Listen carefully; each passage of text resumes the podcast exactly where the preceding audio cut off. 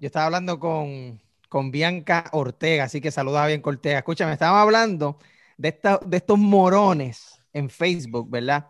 Mm. Y en las redes sociales que se ponen a compartir estupideces, por ejemplo, noticias. Ellos comparten una noticia y se quejan, como que, ah, macho, que si mira para allá, que si los políticos, bla, bla, o lo que sea. Entonces, cuando uno lee la noticia no tiene que ver nada con lo que la persona puso, porque es que lo comparten sin leerlo. O tal vez es una noticia falsa y se están quejando. Y a veces que, que yo, he, yo hasta he visto que comparten una noticia del 2018 o del 2019 y se están quejando, ah, que si yo no puedo creer.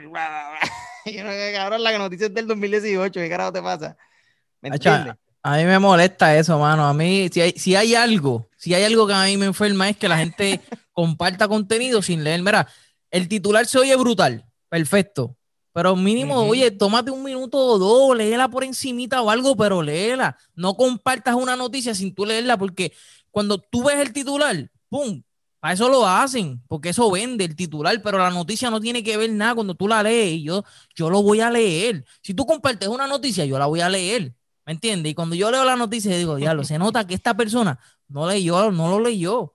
Entonces comparten y comparten y a mí me molesta eso porque, ¿sabes? Pegas a regar cosas que no son y eso es desinformación. regando. Eso es desinformación.